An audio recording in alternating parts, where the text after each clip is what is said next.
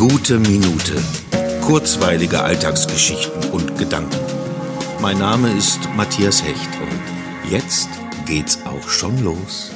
Hallo Matthias, hier ist Ann-Sophie, die Schwester von Annika und ich wollte dir zu deiner 365. Podcast-Folge gratulieren. Woo!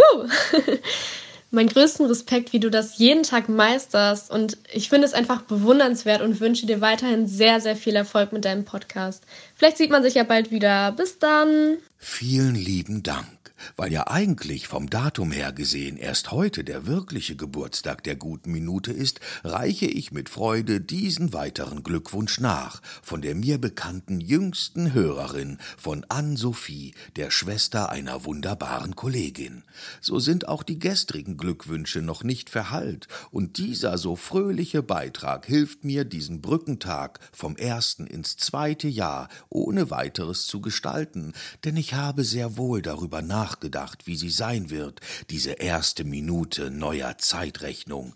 Das spare ich mir nun für morgen auf. Dann geht's erst richtig los.